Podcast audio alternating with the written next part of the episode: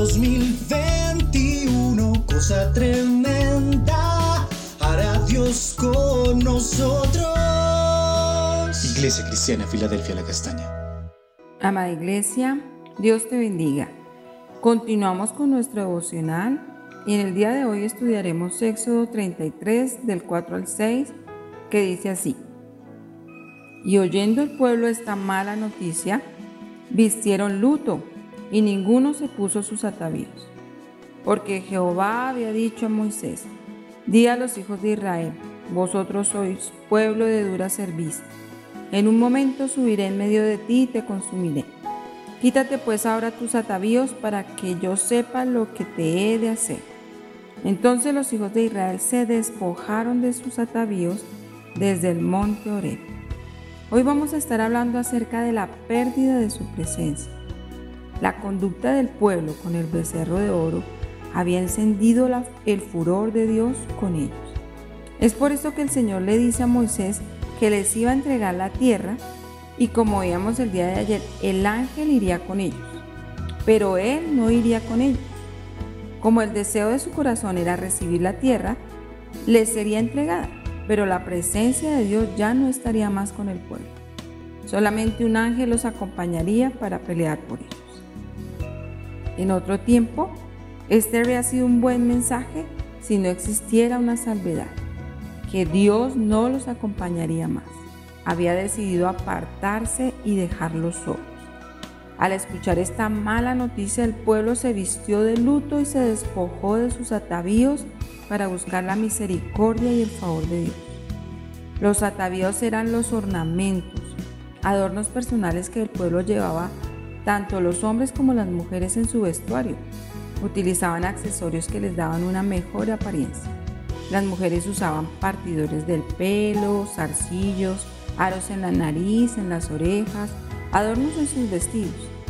El propósito al usarlos era presentarse ante Dios como un pueblo ataviado, hermoso para Dios, y representaba el amor y el cuidado de Dios para ellos.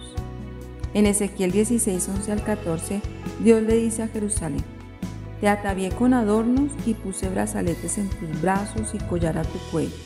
Puse joyas en tu nariz y zarcillos en tus orejas y una hermosa diadema en tu cabeza. Así fuiste adornada de oro y de plata, y tu vestido era de lino fino, seda y bordado. Comiste flor de harina, de trigo y miel y aceite, y fuiste hermoseada en extremo, prosperaste hasta llegar a reinar. Y salió tu renombre entre las naciones a causa de tu hermosura, porque era perfecta a causa de mi hermosura que yo puse sobre ti, dice Jehová el Señor. Lo que indica que los atavíos representaban la comunión de Dios con su pueblo, su aceptación. Y es por esto que el pueblo de Israel, antes que Dios les pidiera despojarse de sus atavíos, ellos lo hicieron en señal de duelo, de arrepentimiento, representando una relación que había sido quebrantada. La comunión de ellos con Dios se había afectado a causa de su pecado, de la idolatría. Ahora el pueblo reconocía su pérdida Recordaron la columna de nube que siempre les acompañó, el consejo de Dios cuando lo necesitaron, su ayuda en la batalla, su presencia cercana. Entendieron que estas experiencias ya no estarían más con ellos, que no era posible vivir sin Dios. Por esto antes que se les pidiera despojarse de sus atavíos en señal de arrepentimiento, ya lo habían hecho y percibieron que no era posible vivir sin su presencia. Así recibieran la tierra prometida. Esta no tendría valor si Dios no iba con ellos. El pecado impide la comunión con Dios, detiene sus bendiciones, nos aleja de Él.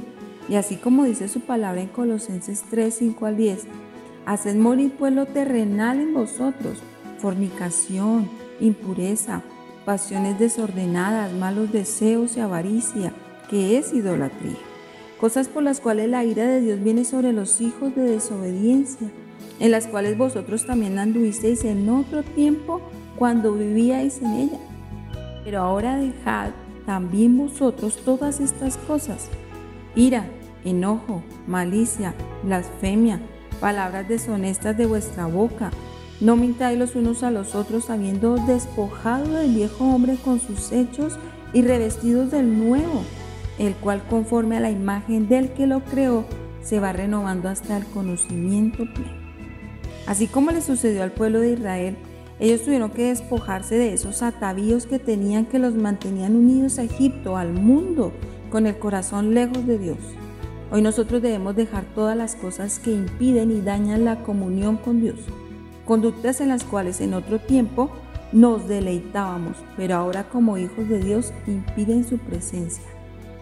Debemos ser renovados, revestidos con nuevos atavíos de santidad, de pureza en el corazón, que se verán reflejados en la conducta, en las palabras, las acciones, que todo lo que salga de nuestro interior sea agradable a los ojos de Dios. Esta es la invitación que tenemos hoy. Pensemos por un momento en todas las cosas con las cuales aún luchamos, que están en nosotros como un atavío y que impiden y dañan la comunión con Dios, como la ira, el enojo, las malas palabras, comportamientos que se ven tan sencillos pero que afectan y a Dios no le agrada. Vamos a orar. Padre, hoy venimos ante tu presencia en el nombre de Jesús y te pedimos, Señor, que nos ayudes a despojarnos de todas las cosas que no son agradables ante tu presencia. Deseamos vivir en santidad para ti. Ayúdanos, oh Dios, en nuestra debilidad. Y te damos muchas gracias, Padre, por tu gran amor. En el nombre de tu precioso Hijo Jesús. Amén. Dios te bendiga. En 2021, cosa tremenda, hará Dios con nosotros. Iglesia Cristiana Filadelfia La Castaña.